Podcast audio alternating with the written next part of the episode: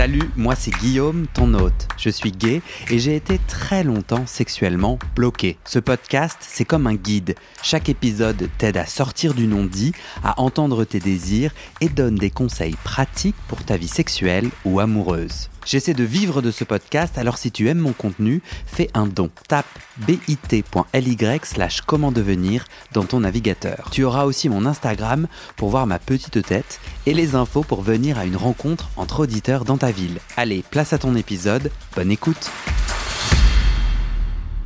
Wap hop hop Avant de vous laisser avec votre épisode, j'ai un message pour les Parisiens et un autre pour les non-parisiens.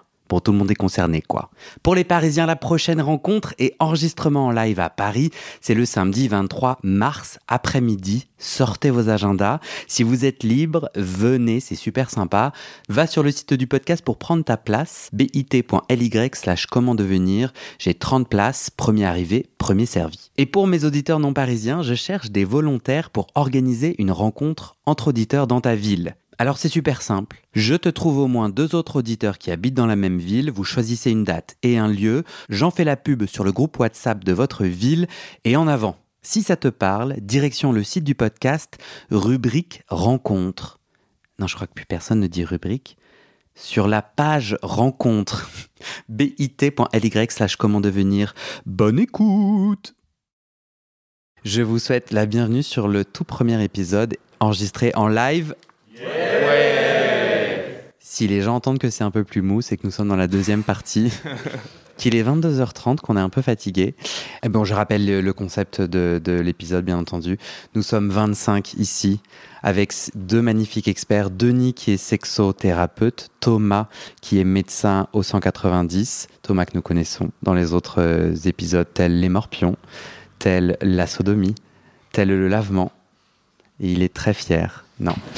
Euh, nous sommes accueillis par euh, le Spot, qui est une super euh, asso et ici un centre de santé sexuelle LGBT. Je crois que j'ai dit tout ce que j'avais besoin de dire et je suis très heureux d'accueillir Maxime. on peut tenter un autre, parce que là c'est quand même très. On peut tenter, je sais pas, une autre. Applaudissements, ça me va. Hein. Ah ouais. Ah bah oui. Maxime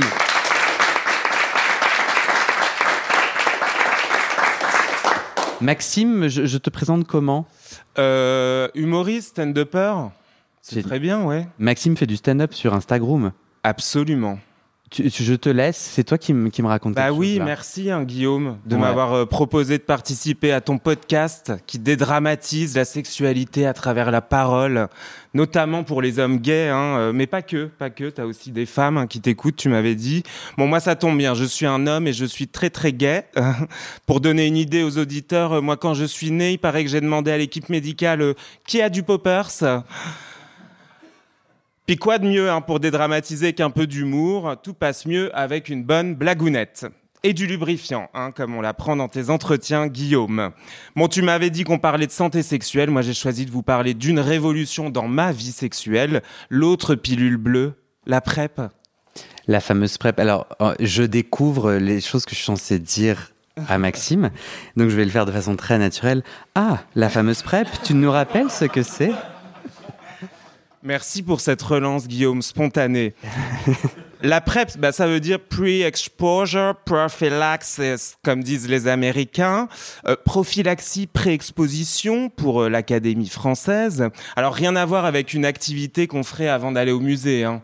Pré-exposition, non, tu l'as Oui, non, je l'avais pas, mais Non, c'est un traitement antirétroviral à destination des personnes séronégatives qui se prend avant, après un rapport sexuel.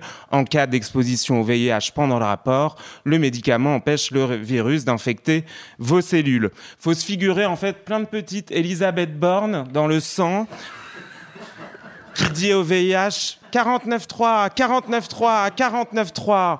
Donc plus de débat possible, le virus rentre chez lui. Je suis pas sûr de cette analogie. Euh. J'adore. Tu as, tu as placé de la politique dans cet épisode. Je suis très heureux. Évidemment. Mais je devais pas te relancer comme ça. Je devais dire. Mais euh, quand as-tu commencé à toi à prendre la PrEP?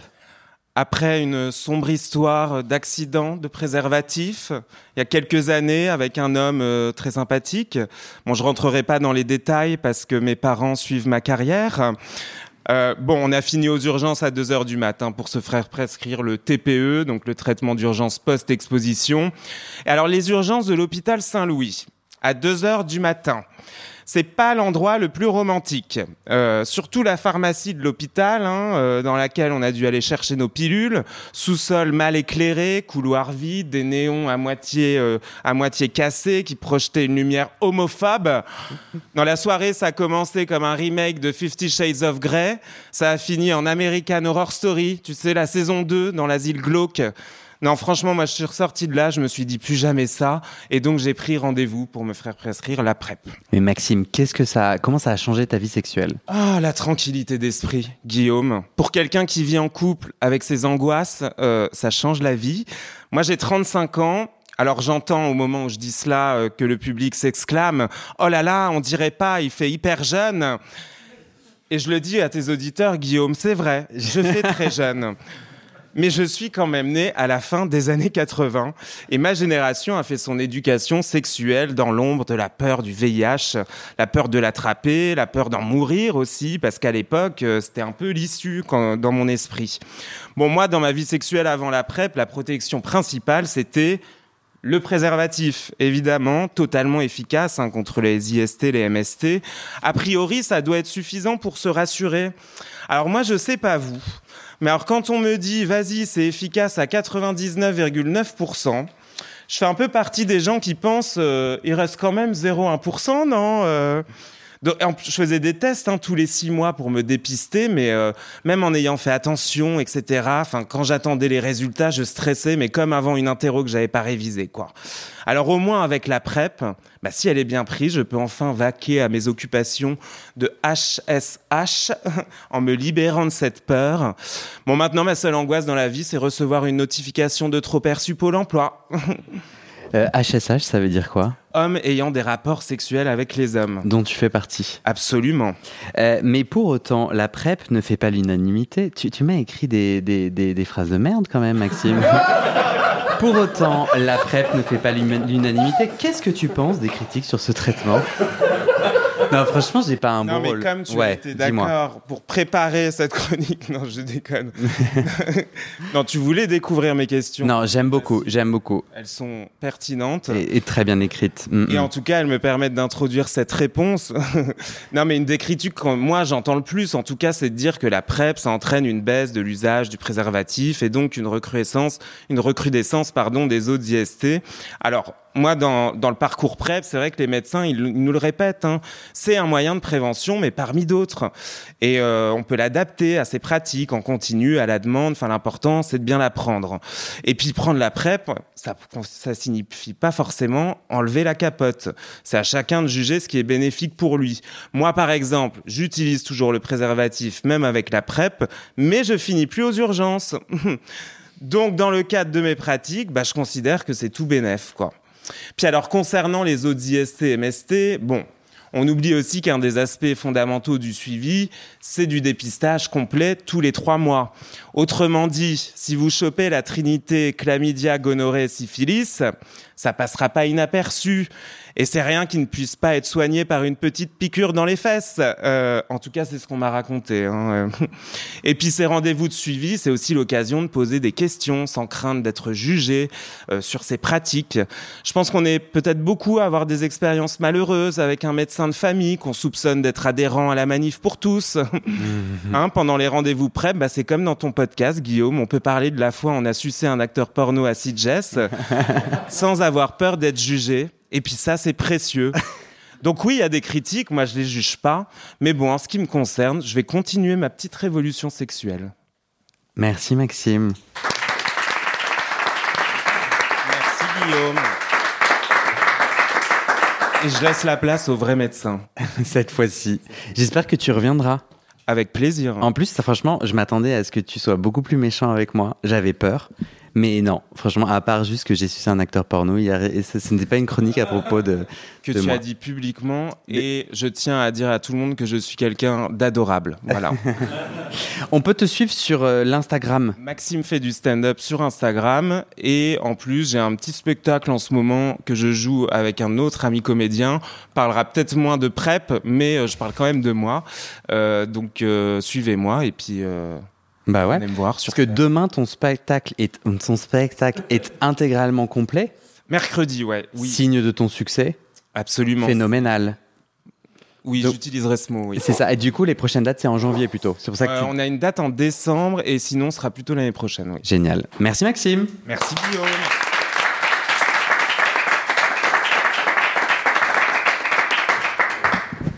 On reprend place. Alors, euh, euh, j'avais fait mes tests micro dans. euh, Denis était assis à, une autre, à cette autre place. Donc il faut, il faut que vous changiez.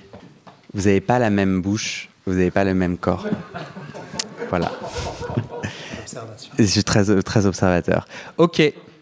Euh, dans l'épisode précédent, on s'est dit plein de choses sur la pénétration, les blocages, l'éjaculation, etc. On va terminer ça. Victor fait le signe de la pénétration. Voilà. Je sens que ça va partir en déconnade. On avait euh, Colin, et j'aimerais qu'on passe le micro à Colin. Euh, tu voulais réagir Est-ce que tu te souviens de quelle est Ouais. ta bafouille? Bah Génial. Euh, j'ai l'impression qu'on a beaucoup, enfin, j'ai entendu beaucoup parler d'injonctions, de blocages, de trucs où on est plein à se reconnaître là-dedans, d'après les réactions. Et moi, le podcast, il me fait du bien aussi pour ça, pour me rendre compte que tout est pas simple pour tout le monde. Et du coup, je me dis, j'ai l'impression qu'on est des fois hyper seul avec toutes ces questions. Et bah, ce podcast m'a fait du bien pour ça. Je l'ai partagé avec des gens à qui je pensais que ça pouvait faire du bien comme moi. Super. Et dans les relations que je peux avoir, des fois, ça m'aide juste de dire, là, je suis en difficulté. Et ça me fait penser à ce que tu dis souvent. Tu parles souvent de vulnérabilité. Hmm. Moi, ça me touche vachement quand moi, on me fait, quand on me fait cette confiance-là, quand on me dit, là, en vrai, ça enfin, il y a un truc qui bloque. Est-ce qu'on peut s'arrêter, en parler ou ouvrir la discussion? Moi, ça m'aide et ça me détend. Et il y a même des fois où je Mhm. me suis rendu compte que moi, j'étais pas bien, que l'autre était pas bien, qu'on se disait rien, et qu'enfin, il y en a un des deux qui dit, en fait, euh, là, c'est un peu chelou. Et après, bah, soit ça fait un super moment de, de sexualité, ou même pas, mais en tout cas, juste, enfin, plutôt que repartir. euh, Enfin, pas bien, moi ça m'arrivait de repartir pas bien parce que Ouais. j'avais pas su dire, j'ai vécu un moment pas cool et c'était pas chouette. Et juste quand j'arrivais à le dire, bah ça change tout. Enfin, et des fois ça transforme vraiment le moment.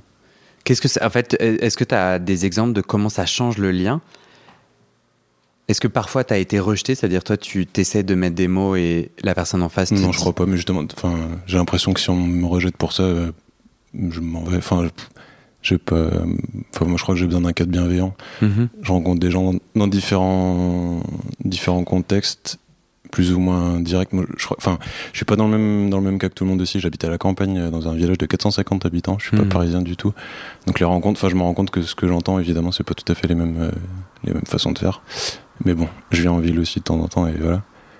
Mais Tu veux quoi- dire quoi que- ta question? Bah, en fait, beaucoup de gens parlaient de Grinder, parce qu'à Grinder, enfin à Paris où on est, Ouais. euh, Grinder t'ouvre, t'as plein de gens. Ce que je comprends, c'est que toi, quand tu ouvres Grinder là où tu habites, il y a peu de gens, donc du coup tu rencontres les gens différemment, c'est ça? Ouais, ouais. Oui, bah voilà. Tu les ça, rencontres que comment? c'est plus ou moins direct. Bah, euh, de la même manière, sauf que souvent il faut que je prenne ma voiture. euh, Enfin, enfin, euh, qu'on discute peut-être un peu plus avant. Enfin, Ouais. pour pour le coup, pour pouvoir comparer un peu les deux, je vois que c'est très différent. Mais dans les deux cas, j'ai besoin de, de gens avec qui je me sens dans un truc bienveillant. Mhm. Enfin, euh, Et du coup, ramène-moi la fois où tu as osé dire, en fait, je passe pas un moment où, attends, là, j'ai un. Enfin, tu vois, tu as mis des mots, en fait. Mm. Euh, Qu'est-ce que ça a changé dans ton lien à la personne? Bah, je sais pas comment le décrire, mais euh, pour le coup là, j'ai le souvenir de quelqu'un que je sentais en difficulté et où j'ai pu dire peut-être qu'il y a un truc qui va pas et où ça a détendu totalement la, la situation pour les deux et où je sais pas. Parce que du coup, la personne s'est mise à, à oser dire, bah ouais, en fait, c'est ça qui va pas. Ouais, ou qu'on puisse se dire, mais en fait, si ça, c'est si ça, c'est un problème, en vrai, c'est pas, c'est pas grave. Enfin, tout à l'heure, je crois que c'est toi qui as dit aussi. euh, des fois, j'imagine que l'autre, il pense qu'il veut qu'il y ait pénétration, Hmm. et en fait, ça se trouve des fois non. Et en fait, on se Mhm. met tous la, pression enfin, on est deux ou plus à se mettre la pression pour se dire, euh, l'autre attend ça, ou moi, je vais pas être à la hauteur et tout, alors que ça se trouve, on n'est pas attendu du tout là-dessus. Enfin, je trouve ça Hmm. fou comment on peut se raconter des trucs dans la même pièce au même moment, et on n'est pas du tout sûr de ce Ouais. que l'autre fait. Grave. Bah, moi, ça m'inspire beaucoup. Moi, j'adore, ouais. Cliquetis, cliqueta. Merci. Est-ce que quelqu'un. euh, c'est le dernier moment de dire un truc sur ce magnifique sujet? Et sinon, car je vois aucune tête bouger, ils sont en train de s'endormir. Ah, Mériadec. Et après, s'il y a encore quelqu'un, mais sinon après, on, Denis va nous donner des astuces. Euh, moi, je voulais revenir sur euh, le témoignage de Victor. Mhm. Euh, De l'épisode précédent. Voilà. Euh, sur cette appréhension euh, et cette difficulté à prendre euh, quelqu'un. Euh, donc je vais essayer de faire court, mais euh, moi j'étais quasiment uniquement passif euh, euh, à mes débuts. Euh, et je le suis toujours, mais après je suis devenu versatile. Euh, et, et je me mettais une pression complètement dingue euh, dans la pénétration de l'autre. Et donc je perdais tous mes moyens. Hmm. Euh, j'ai fait une formation à la pleine conscience pour m'enlever du stress, parce que j'étais quelqu'un de très stressé. Et déjà, ça, ça m'a aidé beaucoup d'être moins stressé. Euh, et après, euh, tu en parlais, mais je pense que l'expérience, ça marche. C'est-à-dire que euh, tu peux trébucher une fois, deux fois, trois fois. Mais si tu continues, alors faut pas se forcer si on n'en a pas envie, mais Hmm. mais si, si tu continues, à un moment, tu as confiance en toi. Et là, moi, toutes les portes se sont ouvertes à partir du moment où j'ai eu confiance en moi. Mhm. Euh, donc, ça veut dire que j'ai eu des réguliers euh, sympas. Euh, au début, je leur disais, je te préviens, je ne sais pas si je vais y arriver ou pas. Et donc, j'avais quelqu'un de ouvert en face de moi. Donc ça, ça m'a beaucoup aidé.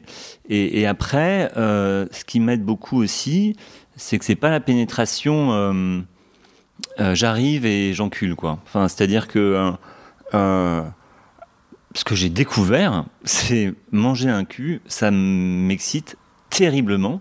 Et c'était un- une ouverture, un accès euh, à l'excitation. Et, et du coup, euh, tu, tu penses plus à tes problèmes ou à tes, à tes appréhensions. Hmm. Euh, parce qu'en fait, tu es en train de prendre vachement de plaisir. Et, et du coup, la pénétration, euh, c'est vrai que je, si je pénètre quelqu'un, je vais beaucoup lui toucher les fesses. Je vais beaucoup lui manger les fesses. Hmm. Et, et tout ça, c'est des trucs qui sont des hyper excitants pour moi. Et, et du coup, euh, bah après, c'est, voilà, je- tu bandes et t'as pas de problème d'érection. Mhm. Euh, Un, parce que tu as baissé ton niveau de stress.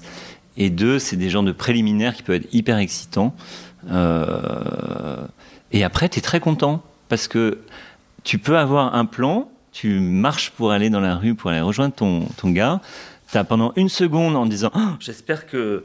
Mais si, mais oui, mais oui, ça marche. Parce que Mm. tu l'as déjà fait, tu l'as déjà expérimenté beaucoup. Hmm. Et donc, tu, tu passes au travers comme ça de, euh, euh, de difficultés, euh, Ouais. de blocage. Quoi. Tu te souviens euh, comment euh, En fait, c'est vachement intéressant ce que tu dis. C'est c'est dans le tableau du plaisir, tu vas avec l'expérience euh, chercher un peu quelle couleur fonctionne pour toi, quoi. C'est un peu ce que j'ai compris. Euh, quand tu dis, ce que je voulais dire, c'est euh, tiens, j'aime bouffer un cul et je me rends compte que ça m'excite de ouf et donc ça m'aide à après avoir le reste du rapport. Comment t'as découvert ça? C'est euh, l'expérience dont tu parlais, c'est-à-dire j'essaye tout un tas de trucs et puis un jour je comprends que ça marche. Tu te souviens pas? Alors ça, je, ouais, je pourrais pas te dire. c'est sûrement un partenaire, tu vois, qui, euh, qui m'a euh, ouvert à cette possibilité, un régulier. Voilà. Qu'est-ce qui t'a donné l'énergie de, de vivre ces expériences? C'est-à-dire, c'est un endroit assez inconfortable où t'es pas sûr de pouvoir performer comme il faudrait. Mais parce que quand je prends, ça m'excite terriblement. Ok. C'est un plaisir très très fort. D'ailleurs, donc j'ai un deuxième truc qui est, euh, du coup, je prends tellement de plaisir que faut que je prenne mon temps pour que ça aille pas trop vite. Hmm. Tu vois, donc il y a Ouais. une genre de d'hyper excitation presque. Ok. Oui, donc toi, t'avais pas de blocage avec euh, ton, ton érection ou ton éjaculation. Euh, C'était l'appréhension et l'appréhension, euh, le manque de confiance et la peur de pas réussir. ok. Mais ce qui te tenait à quand même essayer de pénétrer quelqu'un, c'est que quand tu y arrivais, c'était délicieux. Ouais. Et donc, Ouais. parce que, ouais, c'est ça, c'est qu'il y a un peu un graal, il y a un peu un objectif que le cerveau. euh, ok. Merci. Euh, Laurent, qui a écrit son nom en tout petit sur son étiquette, qui met au défi mes yeux, Mais que tu arrives à lire. mais que j'arrive à lire. Euh, dans, dans tout ce que j'ai entendu tout- depuis tout à l'heure sur euh, la difficulté d'être pénétrant et de maintenir une érection, euh, on, a dit, on a parlé beaucoup d'in- d'injonctions, euh, de la performance, de la peur, etc.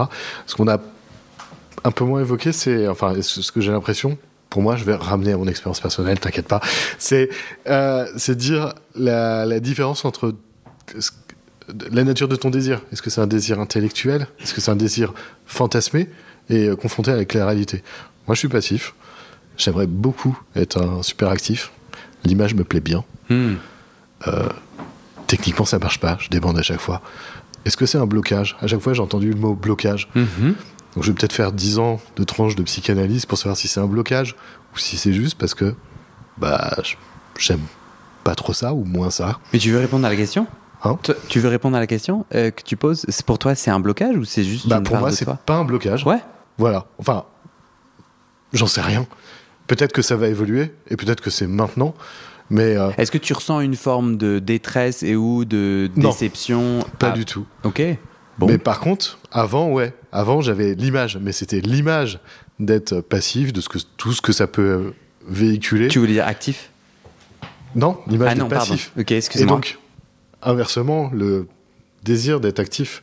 C'est quoi l'image du passif? Bah, dans ta on va, tête? on, va, on va tomber dans des, des, des, des grosses idées communes, mais l'image hétéronormée euh, du, du passif, c'est celui qui va se laisser faire. Et moi, là, ce que j'ai découvert, c'est que dans les kinks, on peut être euh, et pénétré et domi. Mhm. Et question de personnalité, question d'envie, question de pas se laisser faire. Et, euh, et ça, ce- ne pas se conformer aux images préconçues qui, qui flottent un peu partout. Et euh, les expériences font que, ouais, moi par exemple, je sais plus qui disait ça tout à l'heure, mais euh, faire des rencontres au sauna, euh, j'ai eu l'occasion de, rencontrer des mecs qui me plaisaient beaucoup. Un autre passif. Ah merde, on, arrête là? Bah on a essayé, j'ai essayé de l'enculer, ça n'a pas marché. Et ben ça s'est bien fini. On s'est fait, on a pris du plaisir ensemble, où on a découvert d'autres choses, euh, de la sensualité, on a joui, et euh, ça s'est bien fini. Alors j'aurais bien aimé être pris, je pense que lui aussi, mais c'est pas grave quoi. Donc euh, juste s'autoriser aussi à, à, à dire euh, je me branle, j'ai envie de quelque chose, je fantasme sur quelque chose, et ça colle pas forcément au goût, au moment présent. Mhm. Bah ouais. Voilà. Mhm. Cliquetis, cliqueta. Denis, Oui. on va finir ce sujet avec euh, les dernières meilleures astuces de l'univers. Oula, tu mets la pression là. Il y a zéro pression de performance. Normalement, avec les injonctions que je viens de te donner, tu, as, tu perds toute ton érection d'interviewer. Vas-y. Je sais pas comment tu rattrapes ça, mais vas-y, rebondis là-dessus. Je vais me détendre et puis ça va repartir tout seul. Euh, Est-ce que tu veux que je t'aide? On a trois types d'astuces. On veut parler de je mets la capote et je débande, qui est qu'on fait, euh, qui a été abordé dans l'épisode précédent. La deuxième, c'est tu as des positions facilitantes. Moi, je suis très curieux de ça. Et la troisième, c'est sur les enjeux d'éjaculation, dont on a pas mal parlé. Tu veux commencer par laquelle? Par la position facilitante? Bah, bien sûr. Euh, donc oui, on, on parlait pas mal tout à l'heure, enfin dans la l'épisode précédent de- du stress, de l'injonction à la performance. Euh, L'idée, c'est que potentiellement l'agent pénétrant peut être, ça a été cité euh, dans l'épisode précédent rapidement, mais euh, T'as effectivement, dit l'agent pénétrant? Oui, enfin l'élément pénétrant, l'agent On est pénétrant. des êtres humains quand même. Oui, L'agent pénétrant. je, Non, je je lave mon, je lave mon discours euh, théorique. Donc la personne qui La pénètre. personne Ok. pénétrante. Ouais. Euh, peut laisser les rênes au passif. C'est-à-dire que c'est pas à l'actif de faire tout le boulot aussi. Et euh, une position facilitante serait que l'actif soit sur le dos, euh, allongé, Mhm. et euh, que le, le- le- le passif prenne la position de l'andromaque, hein. c'est-à-dire à califourchon, les mains posées sur les pecs pour être à 45 degrés, et gérer lui-même la pénétration à, sa, à son rythme. Ok. Alors, je sais pas comment vous vivez cette position, mais moi, je fais pas assez de sport et assez rapidement. Je galère. Non, mais en vrai, on est dans le concret. Ah, il y a des. On me laisse pas tout seul. Julien dit oui, oui, oui. Victor. Euh, moi, je crois que c'est ma position préférée, donc euh, moi, j'ai. j'ai- Mais tu tiens et tout. Donc, tu fais en gros des squats. Non, euh, ouais, un peu. Je sais pas. Moi, pour moi, c'est pas hyper. Je trouve pas ça hyper sportif, mais moi, je trouve ça ultra vexant. Non, non, mais je- ok, toi ça marche. Julien, t'étais étais plus d'accord avec moi, donc on va passer le micro à Julien. Moi, je suis hyper d'accord avec toi. C'est, enfin, c'est hyper inconfortable.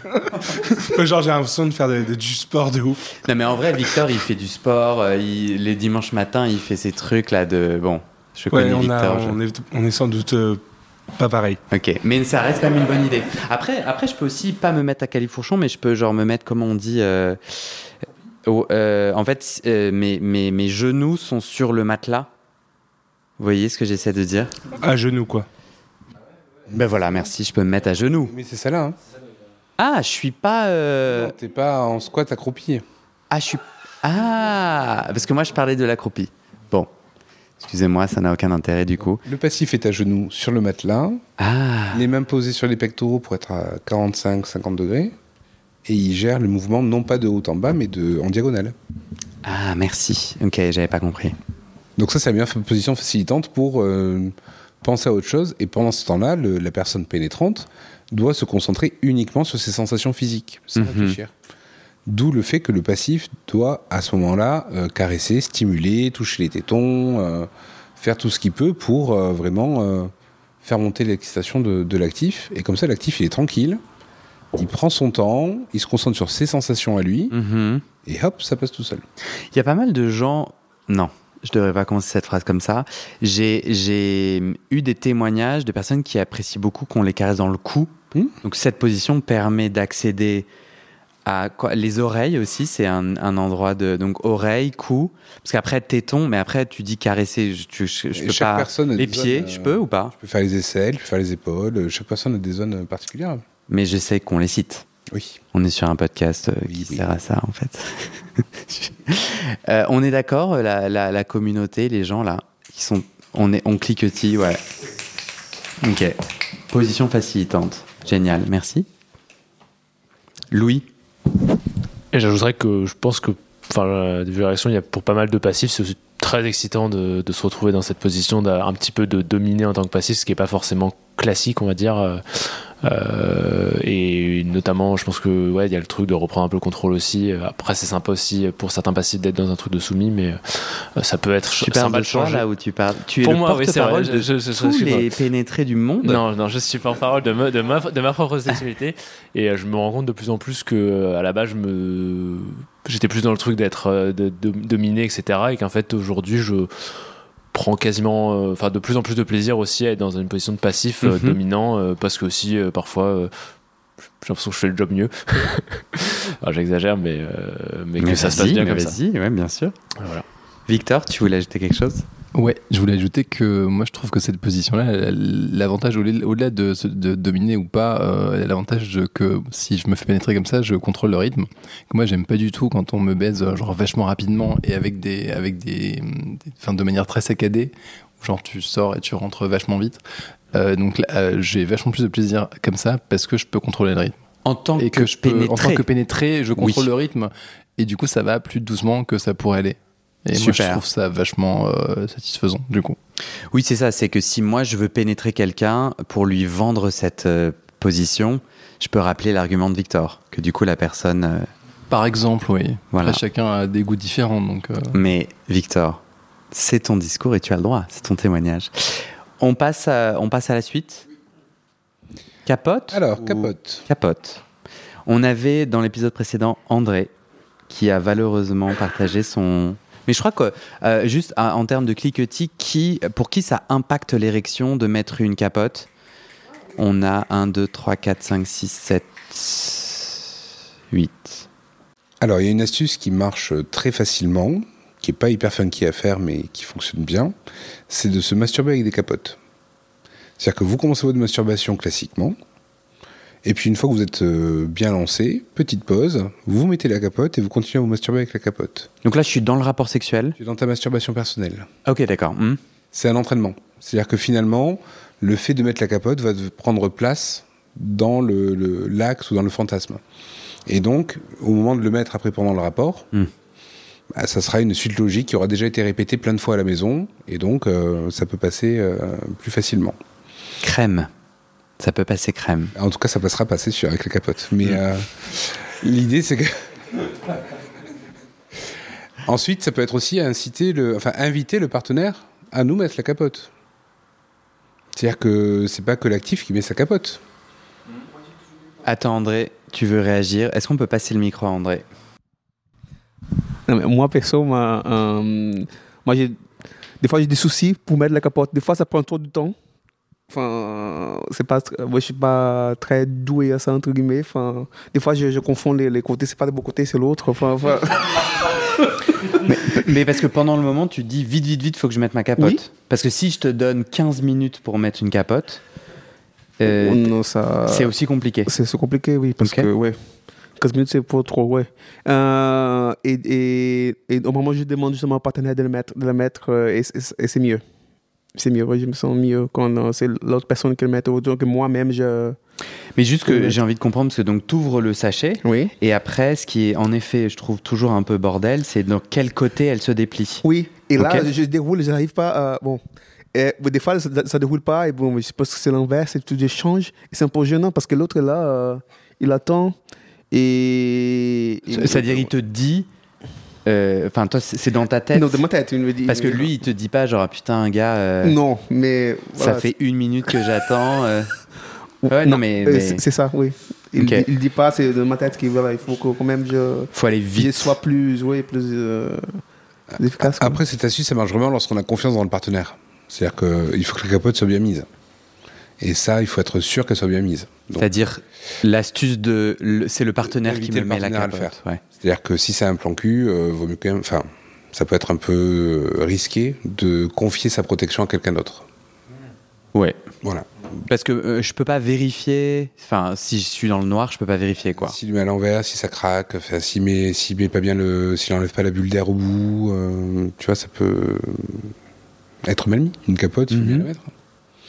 Donc, si c'est un partenaire régulier, potentiellement, ça peut être faisable. Après, si c'est un partenaire ponctuel, on est chacun responsable de sa protection. hein. C'est pas au partenaire de le faire. Ouais, c'est intéressant euh, euh, parce qu'on revient aux injonctions, c'est-à-dire ce que j'entends dans ce que tu dis, André, et que moi je partage tout à fait, c'est que je me mets la pression pour vite euh, mettre cette capote, alors qu'en fait c'est dans ma tête.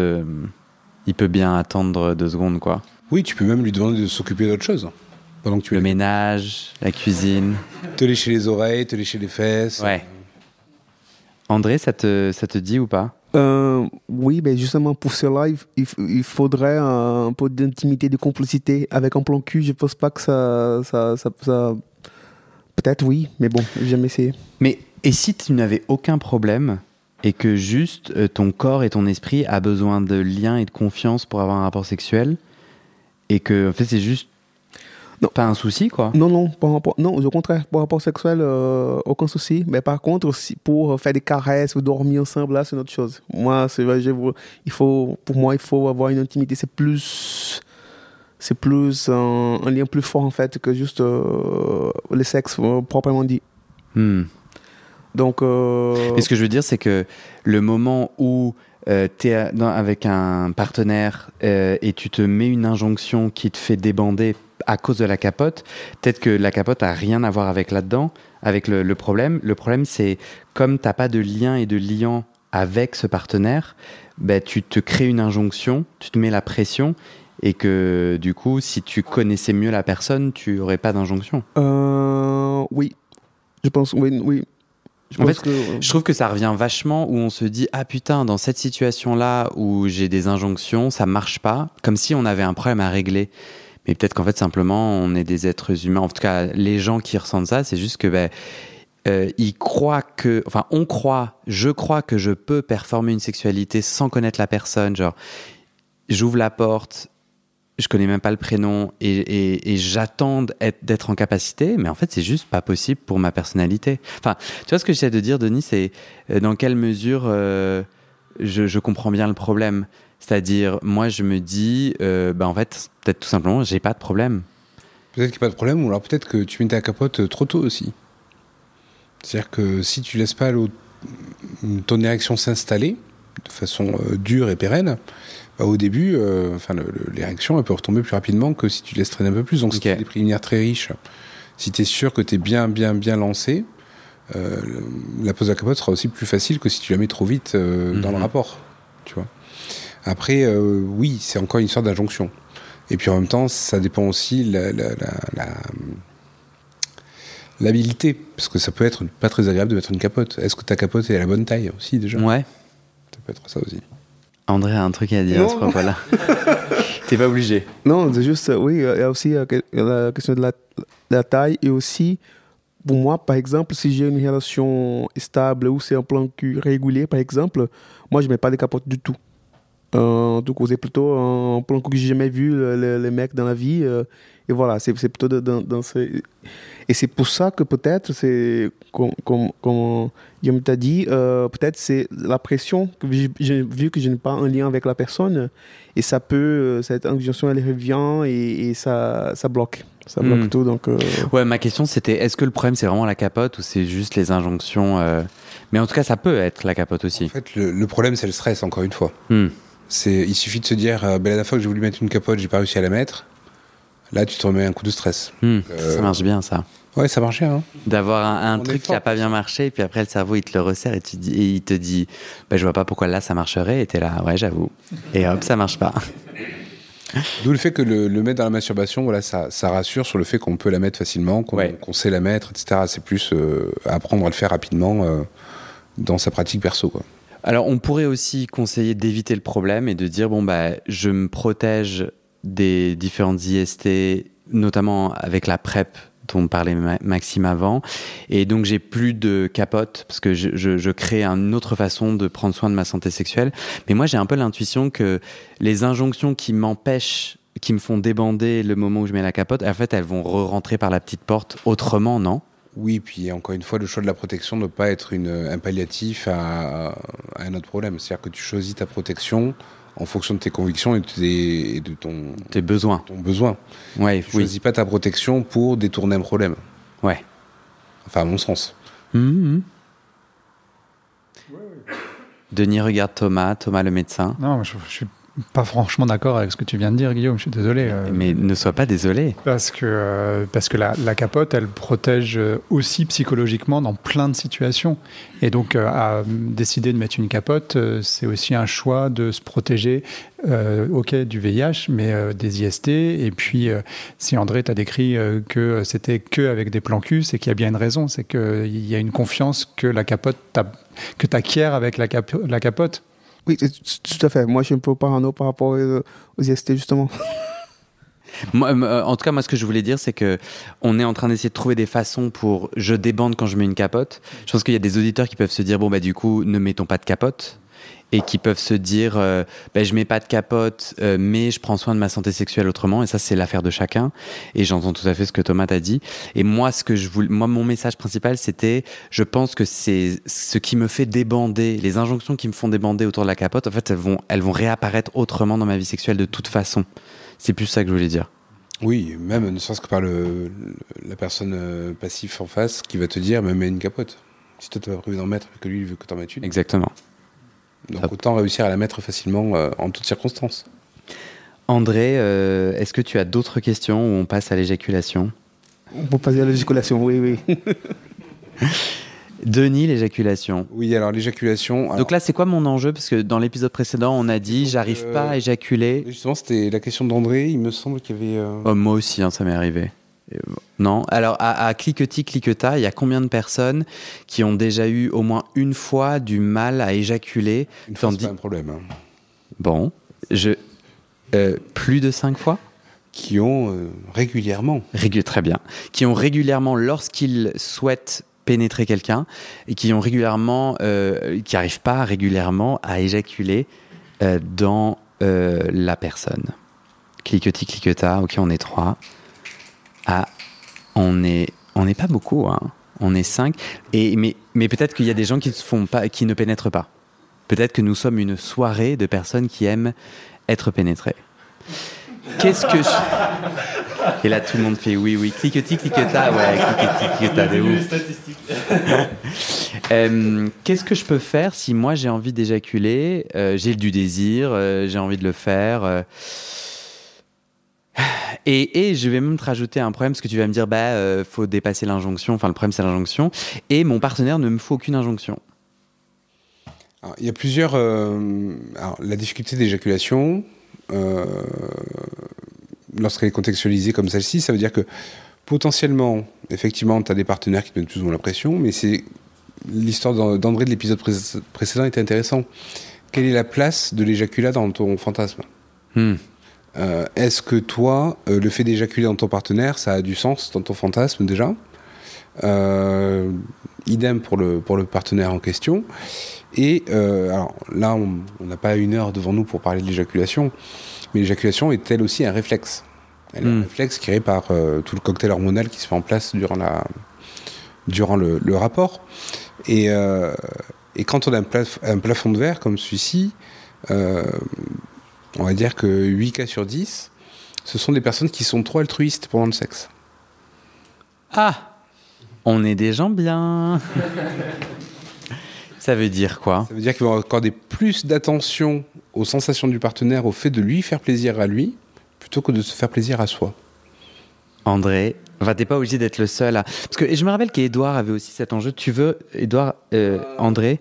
Alors, avec le, le micro, est-ce que tu, je te voyais un peu frétiller? Euh, non, mais euh, en fait, dans ces questions-là, c'est c'est vrai que oui, en fait, euh, son plaisir euh, était très important pour moi, évidemment, parce que là, on est dans une relation sérieuse, et, c'est pour ça que je me, posais la question de pourquoi, peut-être il y a un souci, et parce que j'avais, voilà, lui, il m'a donné le plaisir. Et donc, euh, et moi, j'arrive pas à lui donner le plaisir. Donc, c'était frustrant pour moi. Je, me suis dit, non, mais il faut que je fasse quelque chose. Il faut que je, voilà, je, sache ce qui m'arrive ou, voilà, c'est ça qui m'inquiétait. Hmm. C'est en ce sens que tu voulais dire euh, l'altruisme, c'est que j'ai d'abord envie que l'autre prenne du plaisir. Donc je suis, c'est quoi, c'est quoi le procédé? C'est que mentalement je suis plus dans mon corps? Mentalement, c'est on, effectivement, on se coupe des sensations personnelles en se disant je dois lui faire plaisir ou est-ce qu'il prend du plaisir? Euh, et euh, est-ce que je dois jouir pour lui faire plaisir? Hmm. Enfin, voilà, c'est c'est l'autre qui compte avant de, de, de se concentrer sur soi. En fait, c'est euh, peut-être que Thomas tu en parleras sûrement mieux, mais euh, dans le mélange d'hormones, on a une hormone qui nous permet de, de retrécir un peu la conscience petit à petit comme ça pendant le rapport. C'est-à-dire qu'on va se créer une bulle autour de soi pour se focaliser uniquement sur euh, sur ses sensations personnelles, Hmm. jusqu'au moment où on a ce pic d'adrénaline de l'orgasme, et alors là, les œillères s'ouvrent et on se remet directement en connexion avec l'autre. Et euh, le truc, c'est que quand on est dans cette phase où on est censé se renfermer un peu sur soi, sur ses sensations, et qu'on lutte pour être toujours ouvert sur l'autre, Hmm. ben on, on se crée un plafond de verre qu'on n'arrive pas à, à- à franchir. Donc je suis altruiste. Je suis altruiste. Qu'est-ce que je peux faire? Euh, Moi, une idée que ça me donne, c'est justement en fait d'essayer euh, de, de mettre de la conscience pendant que je pénètre. En fait, qu'est-ce que j'aime? Si je si j'oublie l'autre Qu'est-ce que j'aime Ça peut être qu'est-ce que tu aimes, c'est qu'est-ce que je ressens. Hmm. C'est quelles sont les sensations. En fait, là, pour casser ce plafond de verre, il va falloir en priorité se concentrer sur le toucher. Mais le toucher, y compris le gland et, euh, et le pénis. hein. C'est quelles sont les sensations tactiles que je vais avoir. Et la respiration va être hyper facilitante pour arriver à l'orgasme. Il y a des personnes qui, pour jouir, vont se mettre en apnée. D'autres qui vont avoir une respiration plus fluide, voire très profonde. Il y en a certains qui vont avoir besoin de crier pour jouir. Donc il faut réussir à caler aussi sa respiration pour euh, du coup euh, faciliter l'arrivée de l'éjaculation. Après, c'est quand même beaucoup du cas par cas aussi. Alors caler sa respiration, ça veut dire donc il ne faut pas se mettre en apnée ou il faut se mettre Ça en dépend apnée des personnes. Si tu vas avoir des... En fait, l'apnée, la respiration, tu touches le diaphragme qui est euh, quand même le, le- le cœur de, de tout le système nerveux, du stress et de la détente. Et donc, globalement, la respiration, il y a des personnes qui vont hurler pendant un rapport sexuel et qui vont sentir cette libération et ça va créer vraiment cette sensation. Hmm. A d'autres qui vont se mettre en apnée tout le long.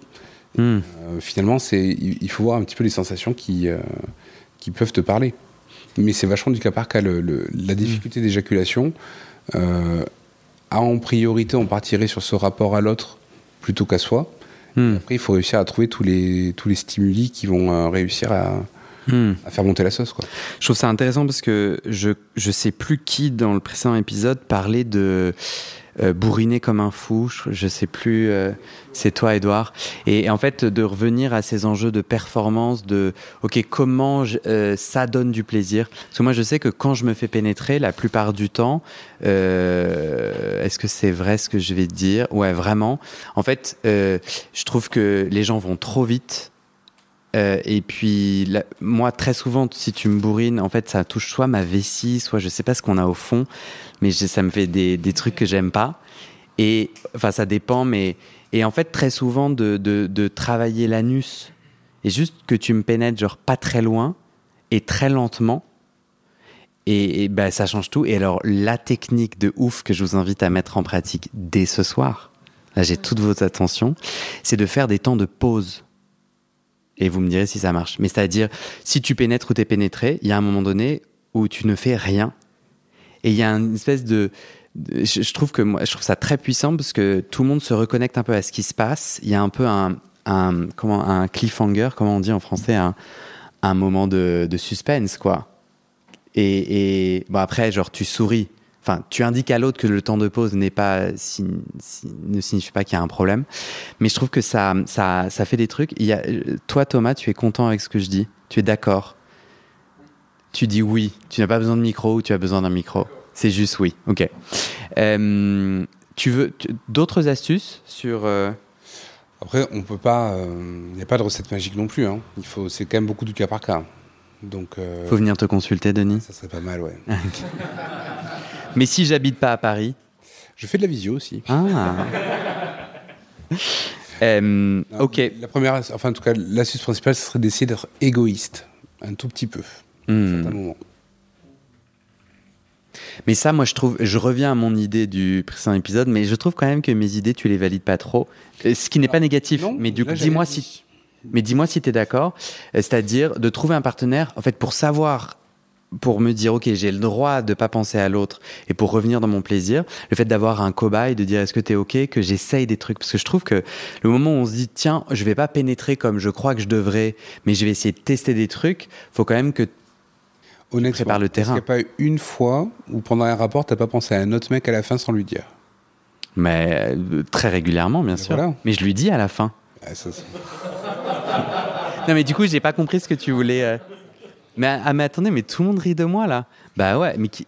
bah moi, je trouve que le rapport sexuel, il se passe autant dans la pièce que dans mon mental, et moi, je voyage. Bon, mais c'était pas ton propos, c'était quoi ton Non, propos? L'idée, c'est qu'un rapport sexuel, c'est une alternance entre des moments euh, égoïstes et altruistes. C'est dans le partage, mais aussi dans la, t'es dans l'émission et la réceptivité de choses. Et tu peux pas être instantanément au- à la fois émetteur et récepteur. Il y a des moments où tu donnes et des moments où tu reçois. Ok. C'est c'est une Donc tu, dis qu'il n'y a pas forcément besoin de créer le moment où je vais aller essayer des façons de pénétrer dans mon plaisir. Ah mais si, ça il faut. Ok, on s'est pas compris alors. Moi, mon seul truc que je voulais dire, c'est trouver un partenaire avec qui je me sens en confiance et je fais le petit jeu de, en fait, je vais pas du tout penser à toi et je vais essayer des trucs. Mais tu peux le faire même avec des inconnus? S'ils sont d'accord Moi, je me sens plus à l'aise de valider avec l'autre euh, que, en fait, euh, je crée un espace d'expérimentation, quoi. Mais ça, c'est mon, c'est mon- Oui, non, mais cette espèce d'expérimentation, il est hyper intéressant. Euh, après, il faut pas se. Ton, ton exemple, comme tu dis, il est personnel et euh, Ah, mais il marche pour toi et, et ah, c'est exactement il ça. a ouais. marché pour beaucoup de personnes. Après, c'est vrai que il y a d'autres d'autres personnes qui seront plus à l'aise avec des inconnus Bah ouais. pour expérimenter. Oui. Mais effectivement, l'idée, c'est Oui, de raison. pouvoir, Hmm. pouvoir aller tester des choses. Super. Éjaculation, est-ce que je le barre de ma petite liste? Tu, voulais dire quelque chose, Edouard Bah, il y avait tellement de choses qui ont été dites depuis tout à l'heure. Euh, je voulais juste rebondir par rapport au mot altruisme, parce que je pense que ça peut être parfois aussi pas de l'altruisme pur, mais de faux altruisme qui est lié directement aux performances, parce que on a envie tout simplement que le mec reparte avec des très bonnes im- impressions après avoir passé un moment torride euh, dans ton lit et qu'il ait surtout envie de revenir. Et euh, parfois, euh, on se met de côté parce qu'on se dit, euh, on- enfin, on va dire, au nom de flatter son ego, on a envie de sacrifier son plaisir euh, corporel juste pour voir le mec revenir et pour s'imaginer à se dire Hmm. qu'il se dise euh, ah oui c'était un beau mec etc. Donc, toi, tu parles toi, tu, ça t'arrive d'être altruiste, entre guillemets, parce que tu as envie d'être validé par ton partenaire Euh, Bien qui évidemment, revienne. c'est une injonction à la validation par l'autre. C'est pas, enfin, c'est pas tout le temps, mais ça arrive très très souvent, surtout quand on voit la personne pour la première fois. Hmm. Voilà, et puis surtout quand on, enfin, moi je parle de l'expérience personnelle, quand on rentre un petit peu dans des périodes qu'on appelle pute pute, quoi, et qu'on couche euh, tous les jours, et que parfois ça peut, ça peut être même de l'ordre plusieurs fois par jour. Et ça m'est arrivé où je passais des mois vraiment comme ça. Donc, euh, oui, c'est vrai qu'on est vraiment dans, dans l'injonction euh, Mhm. de faux altruisme, je dirais aussi. Mhm. Je renverse maintenant ce que je, ce que je dis et je rebondis sur une autre chose qui a été dite pendant la première épisode euh, concernant ce problème étant dans un couple et quand on n'arrive pas à le faire alors que de prime abord, euh, les sentiments euh, toutes les meilleures intentions semblent y être. Euh, c'est On n'arrive que- pas à faire quoi? À éjaculer? Oui. Mhm. Euh, Dans la personne. Enfin, euh, dans, ton- dans ta moitié, quoi. Voilà, Hmm. on va dire comme ça. Euh, donc, euh, c'est- là, c'est aussi de l'altruisme. Et l'autre côté de l'altruisme, on s'adonne et on essaie de s'adonner tellement bien pour que la personne se sente tellement bien, mais juste vraiment pour lui faire du bien. Et on s'y oublie aussi dans cette espèce de bienfaisance, si j'ose dire. Vous voyez Donc, euh, Mais ça, c'était l'exemple de Denis. C'était l'altruisme, c'était je me déconnecte de mon plaisir et je vais dans celui de Oui, bien. Et toi, mais tu sauf dis. que je voulais l'extirper pour le mettre dans un contexte de couple et pas Ouais, de- c'est ça, amoureux. Voilà. Vous voyez, parce que quand les sentiments, ça rajoute aussi une Ouais. couche. Moi personnellement, c'était mon problématique parce que je n'arrivais pas à éjaculer mon partenaire, le demander, donc c'était l'injonction de le faire. D'un autre côté, moi je pouvais pas non plus accomplir tous ces fantasmes, compris celui-là, parce que le seul mot que je lui sortais, je je te respecte, donc je peux pas le faire. Pour moi, c'est pas concevable à ce que je t'inflige entre guillemets, je mets le mot entre guillemets, telle ou telle chose, alors qu'il voulait grosso modo se faire salopiser. Donc, si vous voyez, donc euh, Salopiser. Ouais, j'ai inventé les mots Mm. le coup, mais voilà, il voulait se faire passer pour une. euh, pour- si et je je comprends très bien le, le fantasme, le désir, euh, le délire. Je comprends très bien, mais moi, à un moment donné, je ne pouvais pas le faire. Et donc, je pense que on- ça jouait énormément aussi Mm. sur euh, la capacité, on va dire, à, à éjaculer. Voilà. Merci. On va passer, Thomas, aux IST. Oui, euh, moi j'avais une question. Alors j'ai eu une petite pé- période, alors en ce moment ça va, mais j'ai une période où je, je- j'ai enchaîné plusieurs fois euh, des IST. Alors j'ai pas su avec certitude si c'était que j'avais des fois où elles étaient passées, en- enfin c'était un négatif dans les tests alors qu'elles étaient encore là, etc. Mais j'ai eu pas mal de fois des IST bactériennes, euh, donc gonorrhée, chlamydia, différents sites, euh, Hmm. tout ça. J'ai eu qu'une seule fois des symptômes de, de gono, mais euh, donc j'ai eu une, une phase comme ça où j'en ai eu j'avais l'impression qu'à chaque fois que j'allais me faire tester, j'allais l'avoir. Quoi. Et même pendant des moments où j'ai eu euh, peu de rapports, hein, euh, et, donc euh, il y a un moment où je me disais, mais merde, même euh, sans avoir de rapport anal, parce que j'ai une période où je pouvais pas en avoir, je chope des, je chope des IST. Donc, euh, ça veut dire tous les trois mois, tu faisais quand tes tests? Ouais, c'est ça. C'est ça ça? Trois mois, mais il y a eu une fois où bah, j'ai eu des symptômes, donc je vais me faire tester, enfin, je vais me faire soigner et tester avant.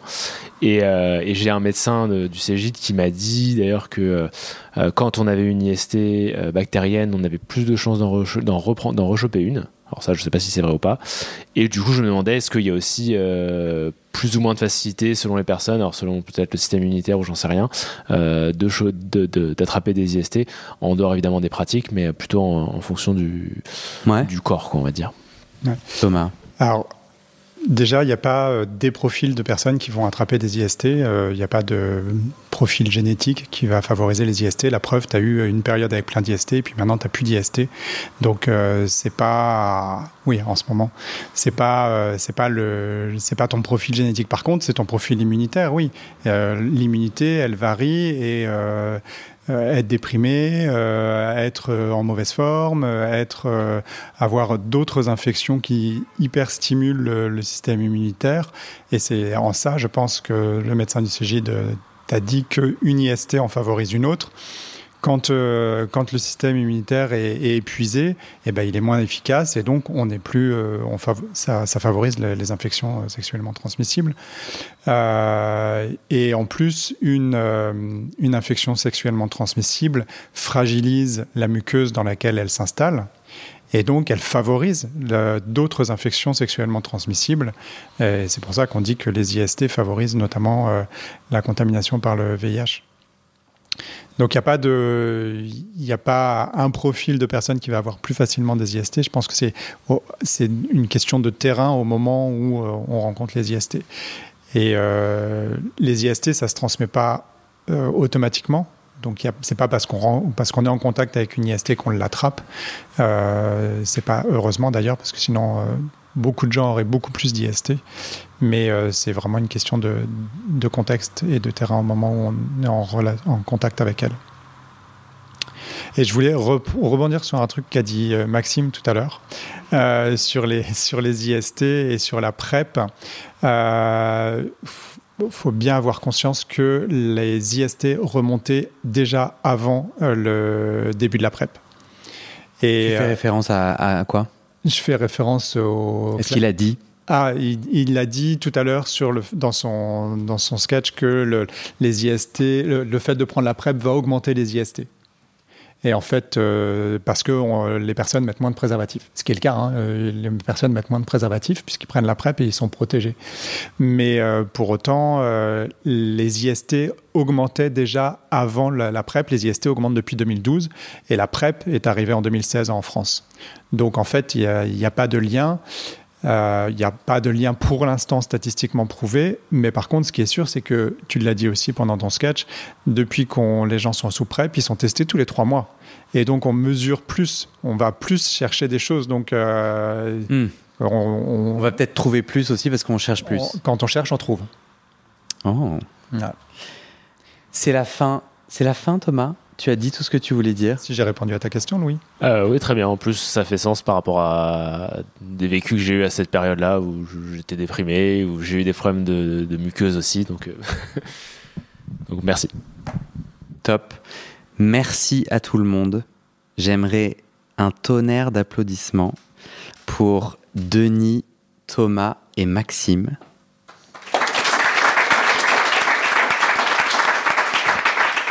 Et franchement, pour vous, j'ai trouvé que c'était top. Non, mais vraiment, je vous le dis du fond du cœur et tout. Vous avez grave joué le jeu. J'ai trouvé que c'était passionnant. Il s'est dit plein de choses. Merci. Euh, c'est réussi. J'ai envie de remercier Louis qui vous a envoyé des textos à gérer trop bien. Il y a des bénévoles, donc il y a des gens, mais je sais pas si j'ai le droit de les citer ou pas, mais euh, Edouard, qui a- si j'ai le droit Edouard qui a fait le gâteau, euh, qui nous a offert les softs. Max, merci. Ambrose pour les photos. Franchement, merci d'avoir contribué. J'ai envie de remercier les membres du Discord. Vous savez, on a une communauté en ligne, on discute et tout. En fait, il y en a. On est ici parce qu'il y a deux membres, je crois, qui ont envoyé des messages et qui ont rebondi. euh, euh, et, du coup, euh, grâce à eux, on est, on est là. C'est cool. J'ai envie de remercier les 74 donatrices. Il y a peut-être des donatrices ici, des gens qui donnent mensuellement pour que je puisse peut-être vivre de ce podcast. Il n'y a, y a aucun donateur là? Ah mais si, les mains se lèvent. Non, franchement, trop cool. Euh, vous le savez déjà, je dépends à 100% de ça pour le podcast. Mais je vous remercie beaucoup. Et je vous dis à très vite pour une prochaine édition. Non On va refaire ça. Merci.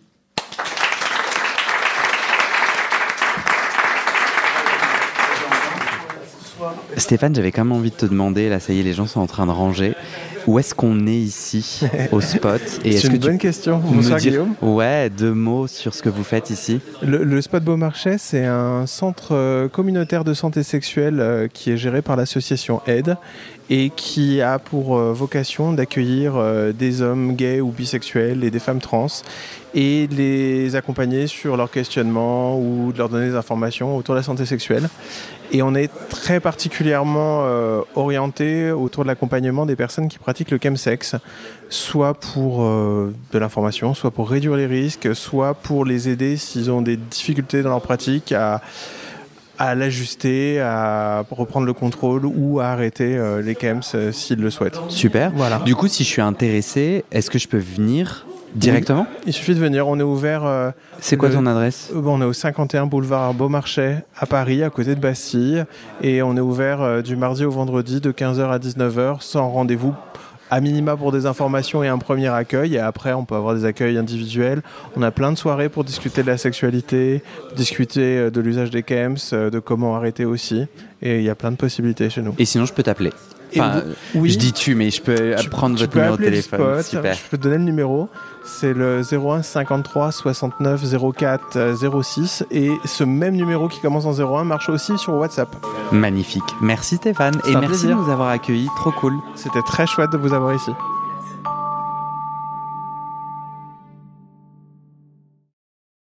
Et c'est la fin de cet épisode. Il y a plus de 130 épisodes à découvrir sur ce podcast. Ça fait beaucoup, alors je t'ai rangé les épisodes par thème. Conseils sur la sodomie pour ne plus avoir mal ou comment bien faire son lavement. Le BDSM, la bisexualité, couple ouvert ou exclusif, le racisme, le polyamour, etc. etc. C'est génial et c'est sur le site du podcast. Tu tapes bit.ly slash comment devenir dans ton navigateur. Ah, une dernière chose, ne t'en va pas, si tu aimes mon contenu et que tu veux que ça continue mais tu ne peux pas devenir un des 400 en me soutenant financièrement, tu peux m'aider en quelques clics. Écoute bien. Il te suffit de cliquer sur s'abonner ou suivre sur la page du podcast dans ton app d'écoute et de mettre 5 étoiles. Ces petits clics qui te prennent 5 secondes, ça fait vraiment une grosse différence pour le futur du podcast. L'algorithme se met à pousser automatiquement le podcast à plus de gens. Ça me permet alors de trouver les prochains témoignages et des potentiels futurs donateurs, donatrices. Et j'ai pas beaucoup de temps pour arriver à l'équilibre financier. Tant que j'ai pas trouvé 400 personnes qui donnent chaque mois, je dois utiliser mes économies et ça ne va pas pouvoir durer. D'ailleurs, pour devenir un ou une des 400 et faire un don pour que le podcast continue, va sur le site du podcast. C'est toujours le même lien bit.ly slash comment devenir. Merci pour ton aide et à très bientôt dans tes oreilles.